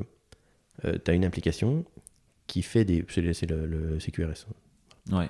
Tu as une application qui fait ses queries euh, avec un BFF. Le BFF va euh, dans la base de données chercher ce dont il a besoin, qui est une base de données réplicable, la base de données euh, source de vérité. Et tu as un, un- un BFB qui, lui, va gérer les vraies commandes, qui va lancer les process, qui va lancer un virement, qui va lancer un ajout de bénéficiaire, qui va... Euh, parce qu'on considère que c'est pas du tout la même chose de lancer un virement et de demander la liste de ses transactions. Euh, Oui. objectivement, s'il y a quelqu'un qui vole la liste de tes transactions, ça nous fait bien chier. Mais en vrai, bon. Alors que s'il y a quelqu'un qui fait un virement en ton nom, là, c'est moins rigolo. là, c'est beaucoup, beaucoup moins rigolo. Voilà. Euh, donc, c'est c'est pas le même niveau. euh, c'est pas le même niveau de sécurité, c'est pas le même niveau de. Voilà, surtout sur tout un tas d'aspects, on, sépare les choses. Euh, mais euh, on, en- parlait rapidement avant. Moi, mon objectif là-dessus, c'est de réussir à séparer des équipes en produits. Alors, j'en parlais rapidement du, calculateur carbone là, pour toutes les transactions. Euh, on attache un, coût carbone à chacune de- de- des transactions. C'est un, produit qui aujourd'hui, qu'on avait externalisé au début, parce qu'il fallait qu'on démarre vite et qu'on ait une réponse, Euh, ça marchait bien, on était plutôt satisfait du, du prestat, mais on voulait d'autres trucs. Et puis surtout, on voulait pouvoir, par exemple, adapter au régime alimentaire. Parce qu'aujourd'hui, on sait, euh, on, est capable de dire, bon, bah ça, c'est des courses euh, que tu as fait euh, dans un supermarché. On va dire que tu as dépensé euh, 500 grammes de carbone. Mais en vrai, euh, si tu bouffes de la barbaque à tous les repas ou euh, si tu es vegan, euh, c'est complètement faux ce qu'on est en train de te dire. Et donc, euh, il va falloir qu'on adapte et que tu sois capable de, dire quel est ton régime alimentaire, de dire quelles sont tes habitudes de consommation, de dire ce que tu achètes en général. Et donc, on va te. Pour, pour être capable de te donner des, chiffres qui sont beaucoup plus proches de, la réalité, en vrai, il faut qu'on fasse notre produit à nous. Donc, on a commencé par faire ce petit calculateur carbone, et aujourd'hui, c'est intégré, c'est le backend qui s'en occupe. Il va devenir un peu plus complexe, et donc il faudra probablement quelqu'un à plein temps dessus. Mais là, pour moi, l'objectif, c'est de le sortir complètement de l'équipe back-end, d'avoir cette personne qui soit externalisée, euh, évidemment à l'intérieur de l'entreprise, mais externalisée par rapport au back-end, et qu'elle construise un produit que le back-end consomme. Donc cette personne qui construit un produit, elle fera euh, une API, une documentation, et il y aura un couplage très léger, parce qu'elle sera euh, complètement indépendante. Et ce que j'aimerais, alors je sais pas si sais pas dans quelle mesure c'est possible et dans quelle mesure on a la capacité à faire ça, mais, mais ce que j'aimerais dans l'idéal, c'est que cette personne, elle vende ce, ce produit à l'extérieur de, de Gringot à d'autres fintech qui ont besoin d'un calculateur carbone et qu'elle le construise dans cet objectif-là. Même si elle le vend jamais, ça n'a aucune importance. Ça aura été construit dans cet objectif-là et donc du coup, Le couplage faible. Quoi. couplage très faible, De documentation propre. euh, à- Exactement, adaptée aux organisations. Quoi. c'est ça. Euh, transposer le- le- les principes d'injection de dépendance de, de la clean architecture aux, Aux orgas. Et, euh, et je, je- je- je- je suis convaincu que c'est une solution potentielle pour éviter euh, les couplages forts et surtout d'avoir euh, d'avoir des couches de, de management. Ouais, tu, veux veux- que les, gens ça. puissent continuer au maximum Ouais, à. Là, ils sont autonomes, ils sont contents. C'est ça. Là, ils sont autonomes, ils sont contents. Objectivement, euh, on a tous nos petites habitudes. Et je comprends complètement les, les- envies d'uniformisation de l'architecture, de choses comme ça. Je, comprends à quoi ça correspond. Euh, mais moi, c'est pas des problématiques qui me parlent à titre personnel. Euh, je préfère avoir euh, 10 équipes différentes qui font euh, un truc avec lequel elles sont complètement à l'aise, avec un outil qui est complètement adapté à, ce qu'elles sont en train de construire, avec un langage qui est complètement adapté à ce qu'elles sont en train de construire, etc., avec un système de déploiement qui est complètement adapté, que d'avoir un truc uniforme. Par exemple, le cloud, nous on est super contents parce que ça nous permet d'absorber tous les pics. Ouais. Mais les pics, ça fait sens que aux endroits où tu as besoin d'absorber un pic. On a aussi des choses qui sont euh, sur du cron. Par exemple, on, va mettre à jour très régulièrement le, euh, euh, le fichier des, euh, des personnes, des PPE, des euh, personnes politiquement exposées. On doit, euh, à chaque fois qu'on onboard quelqu'un, vérifier qu'il ne fait pas partie de la liste des personnes politiquement exposées. Alors il y a des degrés, hein, dans les personnes politiquement exposées, il y a euh, la femme du maire, et il y a euh, un trafiquant d'armes international. Alors, le trafiquant d'armes international, on ne prend pas, on lui dit désolé. Mais il y a aussi d'autres trucs, par exemple, le- le- l'américain, on ne le prend pas. L'Iranien, on ne prend pas. L'Américain, on ne prend pas parce que l'ARS, en fait, les Américains, ont des lois extraterritoriales. Ils appliquent leurs lois de façon extraterritoriale. Donc, si tu es un Américain, en fait, tu dois payer tes impôts aux États-Unis, même si tu vis en France. Alors, on, a, on a des accords de non-double imposition, mais c'est la théorie. Donc, du coup, euh, le- le- le- leur fisc, euh, ils viennent te voir, ils disent alors, euh, combien il a gagné? On n'a pas envie de faire ça. On le fera sûrement un jour, mais Euh, euh, aujourd'hui, on par, prend pas les par- Américains. Par choix, vous ne prenez pas les par Américains. choix, on ne prend pas les Américains, on ne prend pas les Iraniens parce qu'on n'a pas le droit. D'accord. Qui nous arrange pas trop parce que Maud est franco-iranienne du coup. a priori, on, en a- on aurait les clients. Mais euh, voilà, donc on ne prend pas les trafiquants d'armes parce que c'est des gens qui sont sur, euh, sur, les, sur les listes de. euh, Maud a le droit d'être cliente? Oui, parce qu'elle est française aussi. euh, on ne prend pas les trafiquants d'armes parce qu'ils sont sur les, les listes de, de l'OFAC. Mais donc il faut, il faut qu'on actualise nos listes toutes les, tous les jours. Un, pour vérifier qu'on va onboard des personnes, et deux, pour vérifier que parmi nos clients, personne ne fait partie de ces listes. Et cette actualisation, bah, un, euh, c'est pas très grave si elle foire, parce que si ça foire, bah, c'est pas grave, euh, ça rétraille. En soi, il n'y a pas d'urgence. Si, si, si depuis hier, il y a quelqu'un qui est apparu euh, sur les listes de l'OFAC et qu'il est chez nous, bah, ok, que, que, que, que ça, qu'il soit, euh, qu'on soit prévenu à 14h02 ou à 14h10, euh, c'est pareil. hein. Oui. Et, et deux, c'est extrêmement prédictible en termes de charge. On sait exactement combien de temps ça va prendre, on sait exactement euh, quelle est la ressource qui va être prise. En gros, c'est un, c'est un, euh, un algo de. euh, un algo, c'est un bien grand mot, mais c'est complexité n. Donc on a n trucs et on doit vérifier n fois. Voilà. Et donc on sait combien de temps ça va prendre, on sait ce que ça va prendre comme ressource. Et donc là, du coup, le, payer la taxe cloud, c'est pas rentable, clairement. Donc c'est un truc qu'on va faire tourner sur. Euh, tu, tu- tu prends un, un truc qu'on aime beaucoup, qui s'appelle Fly. Ouais, euh, Flash, ouais. Fly.io, c'est super bien. Euh, bon, tu vas regarder après, mais en gros, ça- Ouais. ça, te permet de. de- euh, tu, tu, tu, tu, fais, tu, tu démarres des EC2, D'accord, ok. mais de façon très, très, très, très, très facile. Euh, c'est. euh, Euh, Enfin, c'est lié à Amazon ou ça n'a rien non, à non, voir pas du tout, pas du tout. Parce que les EC2, c'est. Oui, c'est un, je dis EC2, mais c'est Ok. enfin, c'est pas des EC2, mais tu, en gros, Tu démarres une instance serveur. tu démarres une instance serveur, tu fais tourner à ton application dessus, c'est voilà. Et puis tu la. En fait, on, on l'éteint pas, hein, juste elle tourne. Ah, d'accord, ok. voilà. Mais- ouais. Et c'est des trucs, en plus, nous, on les combine avec d'autres machins. Je sais pas si j'ai essayé Pulumi, on a un qui s'appelle Pulumi. Super bien. Un- Ça fait quoi ça C'est de l'infra. D'accord, ok. Mais c'est de l'infra code, tu vois, euh, genre les Terraform, les Ansible et tout. C'est bien, mais c'est- un peu. euh, euh, ça peut être un peu compliqué et surtout, c'est ça peut être un peu euh, dépendant des autres trucs que tu utilises. Et euh, Pulumi, c'est vachement bien parce que c'est un peu plus agnostique. Et voilà, tu as un volume de, de helpers dedans qui est vraiment. euh, c'est pour se lancer dans, dans l'infra code, c'est vraiment bien. Donc Pulmi. Pulumi. Pulumi. Pulumi. tu vas nous le- l'épeler là. P-U-L-U-M-I. D'accord, ok. Et Fly. Fly. Fly.io. Fly.io. Et Ouais, ouais, ouais. Euh, donc, du coup, on, fait, on a fait des choix là-dessus. Euh, le, euh, le seul choix sur lequel j'étais absolument inflexible, c'était la base managée. Euh, parce qu'on n'a pas le droit de perdre nos données. Alors, vraiment pas. Si on perd le ledger, c'est un peu l'apocalypse. Euh, et. euh, alors, c'est quoi les différentes alternatives que tu avais Ah bah, les, les- les bases managées, c'est du, c'est du, euh, c'est du AWS, c'est du RDS, du DynamoDB, euh, du Mongo. Ouais, euh, voilà. Après, il n'y a, pas de- y a, pas de- y a pas de surprise. Euh, on est parti sur du Mongo parce que j'avais une bonne expérience de, euh, de sharding déterministe. Euh, bah, je vois la tête que tu fais. Ouais, Euh, on, on- on a, on, on a un business qui là-dessus est assez euh, classique, il n'y a pas d'originalité, mais qui fait partie des business dans lesquels la, la relation est unidirectionnelle et unique. C'est-à-dire qu'on a une base avec des users et on a une base avec des transactions. Et c'est tout. Et chaque transaction ne peut être liée qu'à un user. C'est pas possible autrement.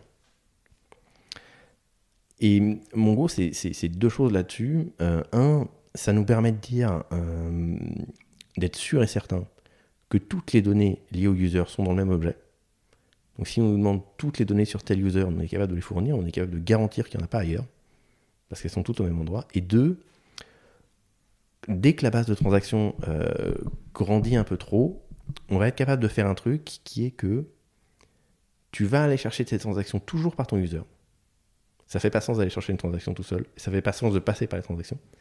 Mais du coup, quand tu fais ta requête, si tu es Facebook et que tu as un utilisateur, tes messages ils sont chardés dans, euh, dans 10 000 bases. Quoi. Tu prends ton utilisateur et en fait, tu vas faire une requête à chacune des 10 000 bases pour dire est-ce que tu as des messages de cet utilisateur? Et il va se les renvoyer. Mais nous, on peut dire si l'ID de l'utilisateur se termine par 1, c'est dans la base 1. Si ça se termine par 2, c'est dans la base 2. Si ça se termine par 3, c'est dans la base 3. Et donc, on a un sharding qui est déterministe au sens où on sait que toutes les transactions de ces utilisateurs-là seront dans cette base. On sait où elles sont. D'accord, ok. Et euh, parce que, évidemment, si, tu as un système de messagerie, euh, comme c'est potentiellement entre 10 utilisateurs, tu peux pas prédéterminer dans, dans quelle base tu le mets, c'est pas possible. Aucun- voilà. Alors que nous, on- nous, on a ça. Si on a une transaction, on sait, on sait à quel utilisateur elle est, donc on sait où la mettre et on sait où aller la chercher après. Et avec Mongo, c'est facile de faire ça. Ok. Et alors, les, euh, les gros chantiers techniques à venir Ch- Chantiers technico-fonctionnels, du coup? Alors, les gros chantiers techniques. Dans un an, on se revoit, tu. les gros pas- chantiers technico-fonctionnels.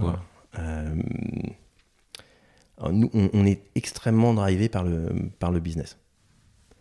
C'est-à-dire que le, le- le- on fait les choses que parce que euh, là maintenant tout de suite c'est le truc le plus rentable qu'on puisse faire.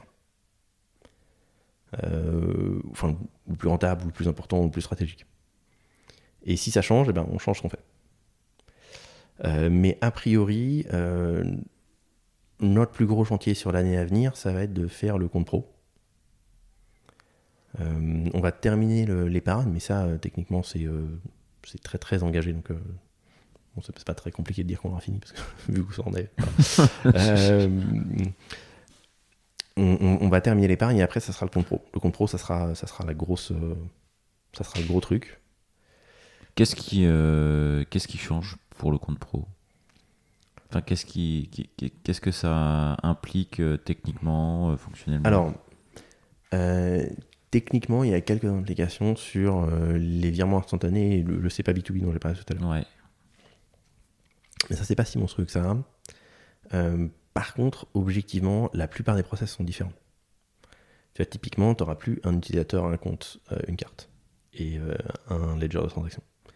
Parce que tu auras un utilisateur principal qui va avoir des utilisateurs secondaires qui vont attribuer des cartes qui auront des transactions.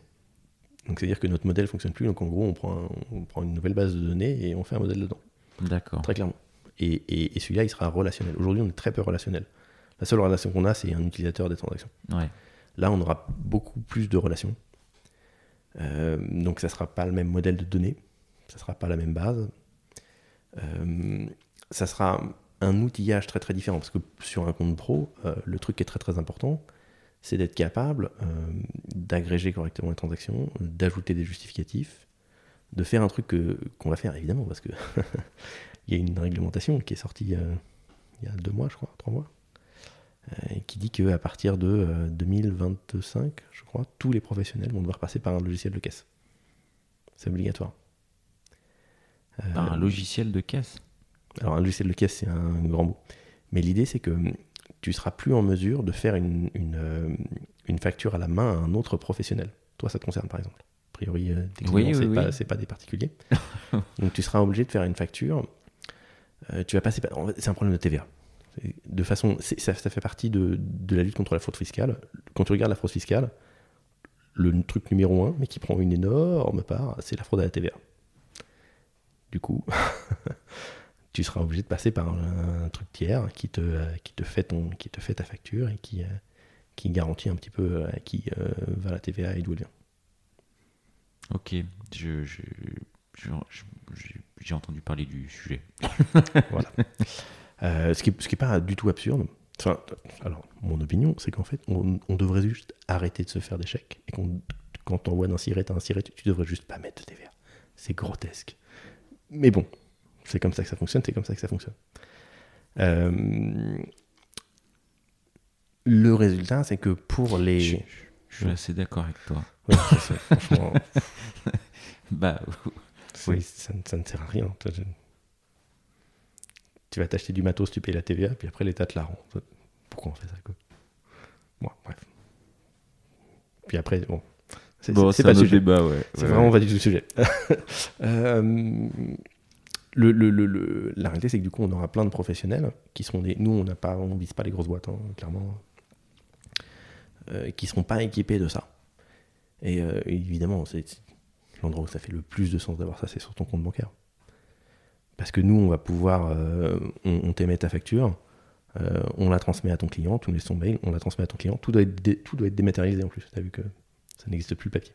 Ouais. Ce, qui est, ce qui est une bonne chose, hein, mais c'est-à-dire que tu, tu, tu, tu construis ta facture euh, dans ton, dans ton espace sur Gringot, tu appuies sur un bouton, on te l'envoie, et puis nous, on fait les relances automatiques pour que le client paye, et puis euh, une fois qu'il t'a payé, du coup, on est capable de lier directement la facture au paiement. Oh, c'est quand même pratique, quoi.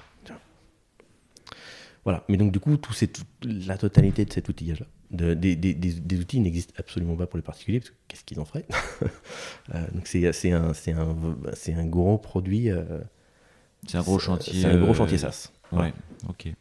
Qui est, euh, qui est pas, qui est pas du tout pareil, qui est, qui est pas la même approche. Ce sera une équipe complètement différente. Euh, voilà. Ok. Et, euh, et sur l'année écoulée, euh, tu- on n'a pas parlé de la levée de fonds, mais est-ce que tu as eu un rôle. euh, Enfin, tu as été impliqué. Il y a eu une levée de fonds récente? Alors tout le monde est impliqué dans les levées de fonds. Ouais, non, mais du coup, toi, ton Euh, rôle euh, en tant que CTO, euh, Alors mon, mon rôle c'est tu t'es de... fait auditer, euh, enfin, les systèmes sûr, ont été audités. Bah oui, voilà. Peut-être un peu. Il y, a- il y a une petite due diligence quand même. Un petit signe euh, il regarde ce que tu fais. Ouais. Donc, tu es censé expliquer où tu vas, euh, ce que tu as fait, euh, à quelle vitesse tu veux build, euh, ce que tu veux avoir comme équipe, ce que c'est ta vision de la tech, ce que c'est ta vision du produit, ce que tu veux construire, quelles vont être tes priorités. tu es censé faire, expliquer un peu ce que ça sera tes OKR globalement. Et vous avez levé combien là du coup? Alors, du coup, on. Ah oui, c'est- en fait, c'est une histoire intéressante. Ah bah voilà. On n'est pas, on n'est pas ultra capital intensif, on paye que des, on paye que des salaires. hein. Voilà, et, Oui. euh, et, euh, et de toute façon, on- en vrai, on est, un- on est, enfin, on onboard à peu près aussi vite qu'on peut, mais voilà. Donc on a levé 4 en, avec des fonds, euh, qui sont des fonds à impact, notamment le, le- le lead du tour, c'est euh, Pale Blue Dot. C'est un fonds suédois euh, qui finance que des boîtes qui font de la transition. Euh, Qui fait que ça. Ok. Ouais. Ils sont super sympas. On est super content de les avoir trouvés. C'est euh, non, c'est vraiment une, une, une- Je les connaissais pas du tout avant. Et c'est euh, non, non, c'est vraiment très très bien. On est, euh, on n'avait pas l'impression de parler à des à des financiers classiques quoi. Ils ont des objectifs vraiment sympas. Puis des je sais pas dans quelle mesure ils veulent être evergreen, dans quelle mesure ils veulent rester perpétuellement chez nous, ou dans quelle mesure ils veulent faire une exit pour, pour réinvestir dans d'autres boîtes euh, après. Je, je sais pas exactement ce qu'ils veulent faire là-dessus, mais euh, ils ont une philosophie qui nous, nous plaît beaucoup. Euh, ils veulent nous laisser travailler, voilà, c'est très- Mais en même temps, ils, nous aident, ils nous ont mis en relation avec plein de gens, donc ça c'est- vraiment très cool. Euh, et, du coup, euh, on, s'est dit aussi qu'on allait, euh, qu'on allait ouvrir la levée de fonds à, euh, à nos clients. On dit bah, pourquoi pas Euh, Parce qu'on nous l'a demandé pas mal de fois.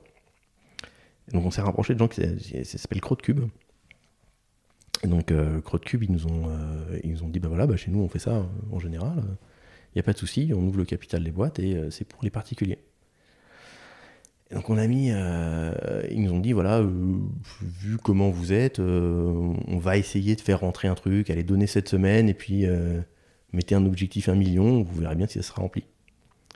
Et donc on, on ouvre le matin à 9h et euh, à 9h02 et 7 secondes, on était à plus d'un million. et on Ah ouais. regarde, moi j'ai, moi j'ai cru qu'il y avait un bug. hein. Non, mais il y a de l'attraction hein, sur. euh, C'est ridicule. C'est c'est absurde. Et, euh, et en fait, euh, nous, on avait un accord pour. euh, on ne devait pas dépasser. ne devait pas dépasser un million et demi. Et donc, en fait, du coup, on a. arrêté- Mais le temps qu'on arrête le truc, il y, y avait euh, 2 millions. Enfin, 1 million 900 000 et quelques. Euh, en 80 minutes, euh, tu vois, le, le temps que- le temps qu'on arrête le truc. Voilà. Et, Donc, et on alors, a- du coup, vous avez dépassé Enfin, vous aviez. Bah oui, du bon, que- c'est bon, c'est pas, pas, pas grave. C'est des, niveaux de déduction qui changent pas grand chose. donc du coup, on, on est, on, est, on est parti sur 6. Mais euh, en vrai, euh, on, on a, euh, on avait mis un maximum pour pas que les gens mettent trop, parce qu'on voulait avoir plutôt plus de gens avec moins, avec une plus petite mise, mais euh, que le contraire. Et du coup, on a 1380 personnes qui ont eu le temps de mettre. Mais en fait, je crois qu'on a 5000 personnes qui ont essayé. Et donc, du coup, on s'est dit, bah en fait, on aurait peut-être dû lever intégralement comme ça.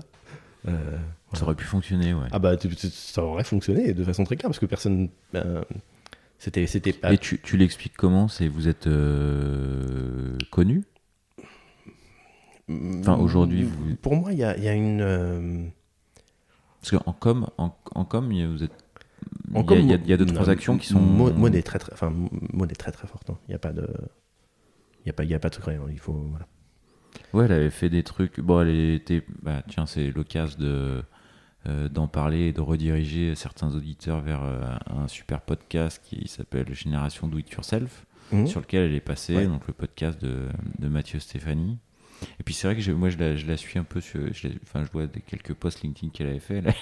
Elle, elle- les, les poissons d'avril. Bon, bah, avril, c'est bientôt. euh, là, là, tout, tout Ah, le je, tout le sais monde pas ce qu'elle va raconter. Je sais pas ce qu'elle va raconter, mais C'est une blague, mais la première année, on a dit que Elon Musk nous avait donné ses sous.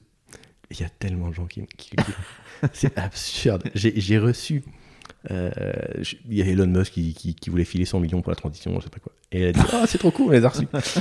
et, euh, et dans la semaine qu'on suivit, j'ai reçu plus de 100 mails de gestionnaires de patrimoine qui m'ont dit Ah, maintenant que vous êtes riche, Mec, je me rémunère même pas. Et puis on a pas. enfin, C'était drôle. C'était absurde. Et qu'est-ce qu'il avait fait euh, pour l'élection, pour les pendant la période des, des élections euh, Ouais, avec ma, ma- Macron qui était censé faire des trucs pour l'écologie.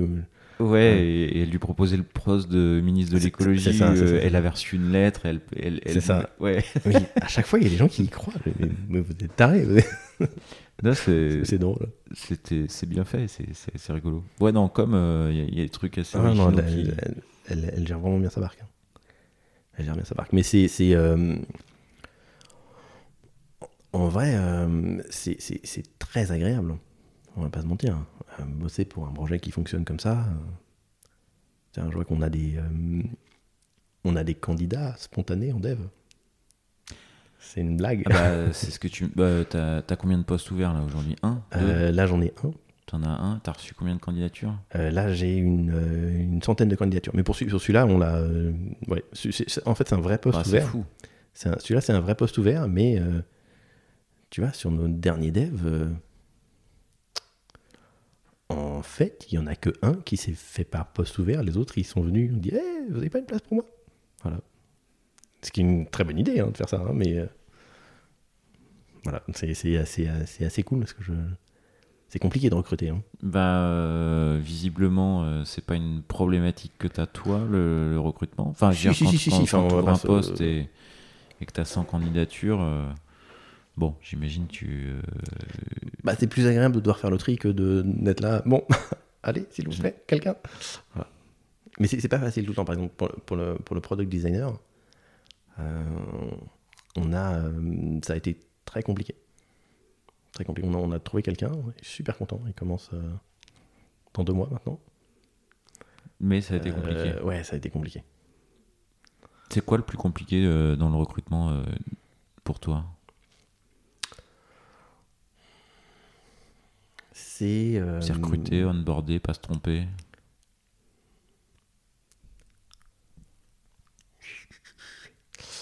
Euh, il se trouve que on a, euh, on a dû mettre fin à, euh, à deux périodes d'essai et que on a dû séparer quelqu'un. Ce qui est évidemment très très très désagréable à faire pour tout le monde.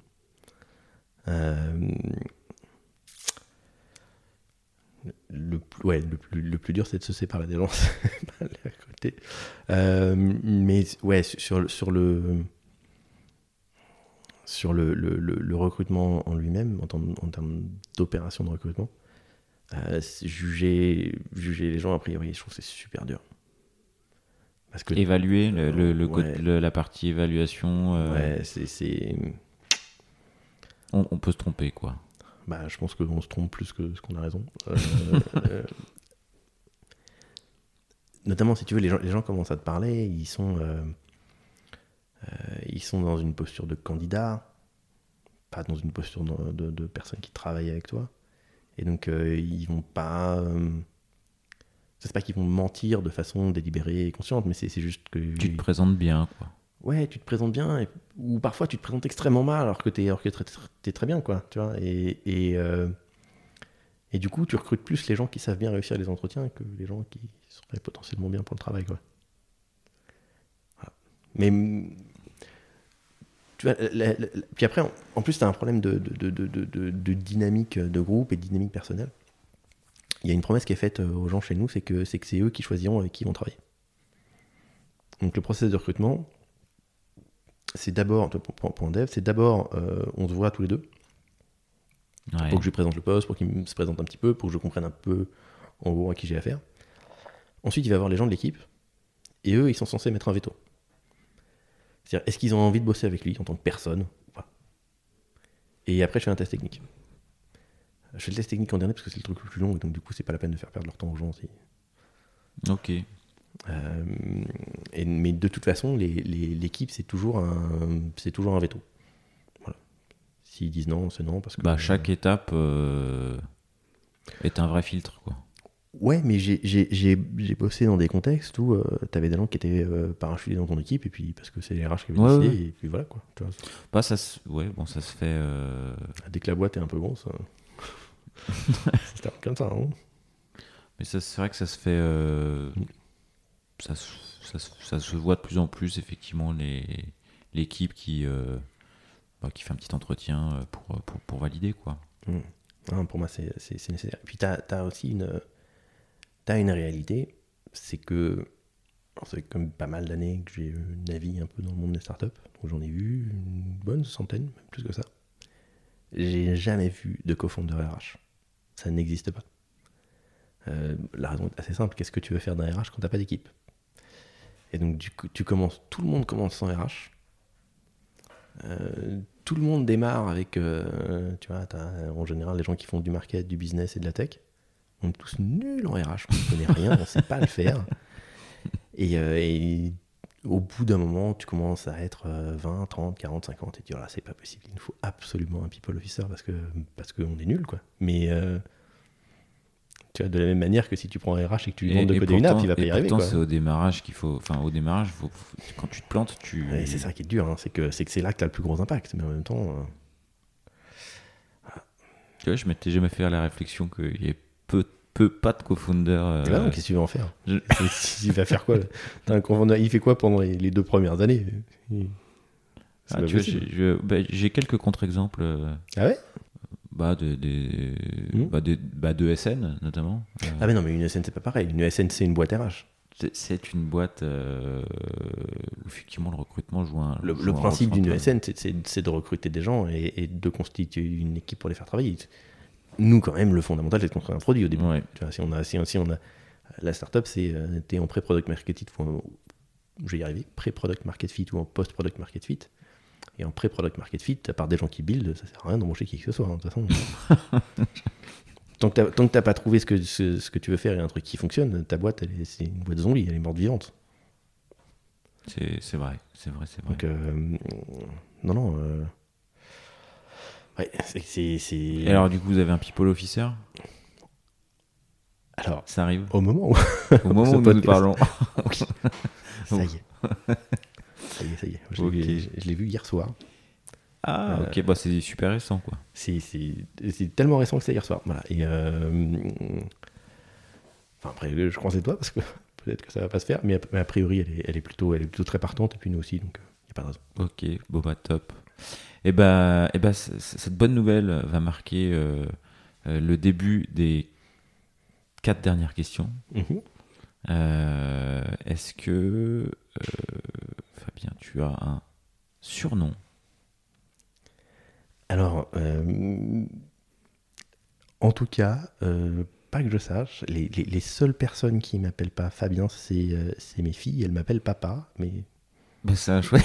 C'est- joli petit surnom. Voilà. Ok, on, on me le. J'espère bien qu'il n'y aura pas d'autres gens qui vont appeler comme ça. parce que ça va faire très étrange. tu, tu vas, tu vas retourner au, au bureau. ok.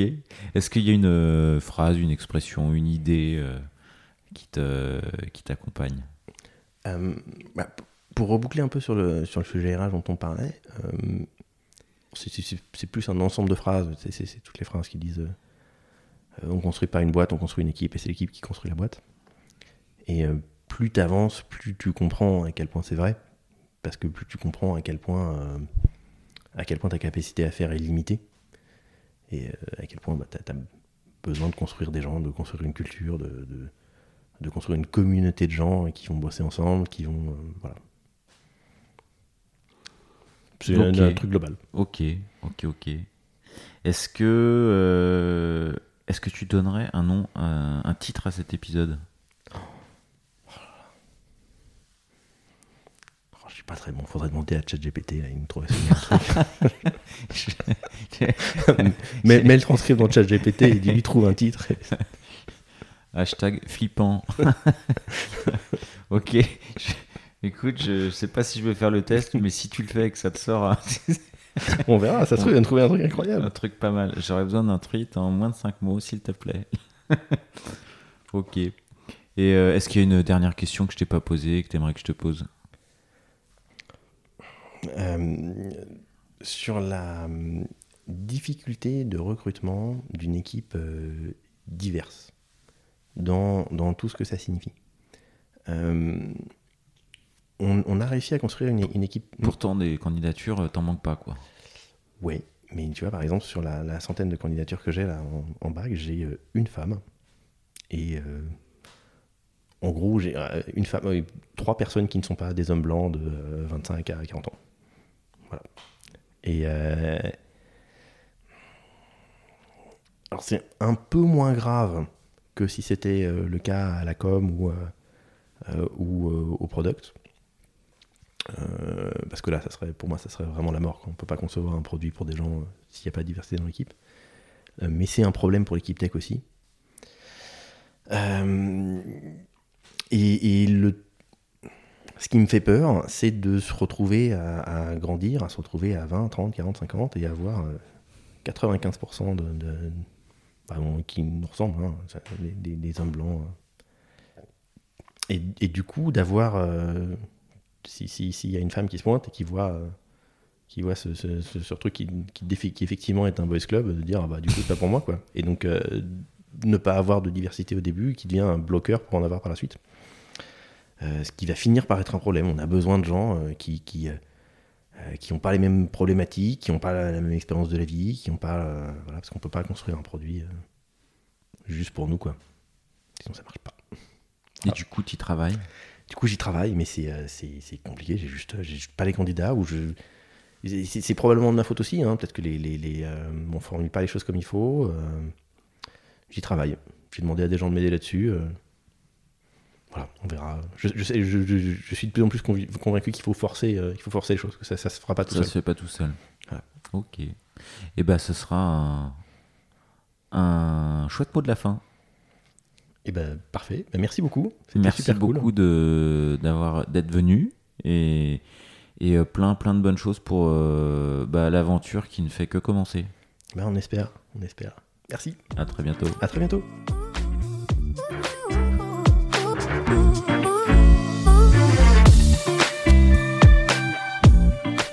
L'épisode est terminé, j'espère qu'il vous a plu et si c'est le cas, c'est le moment de prendre deux ou trois secondes de plus pour euh, deux ou trois clics. Un petit clic pour un pouce bleu euh, ou un petit clic pour un partage aux copains ou un petit clic pour vous abonner euh, et ne pas rater le prochain épisode. À très bientôt.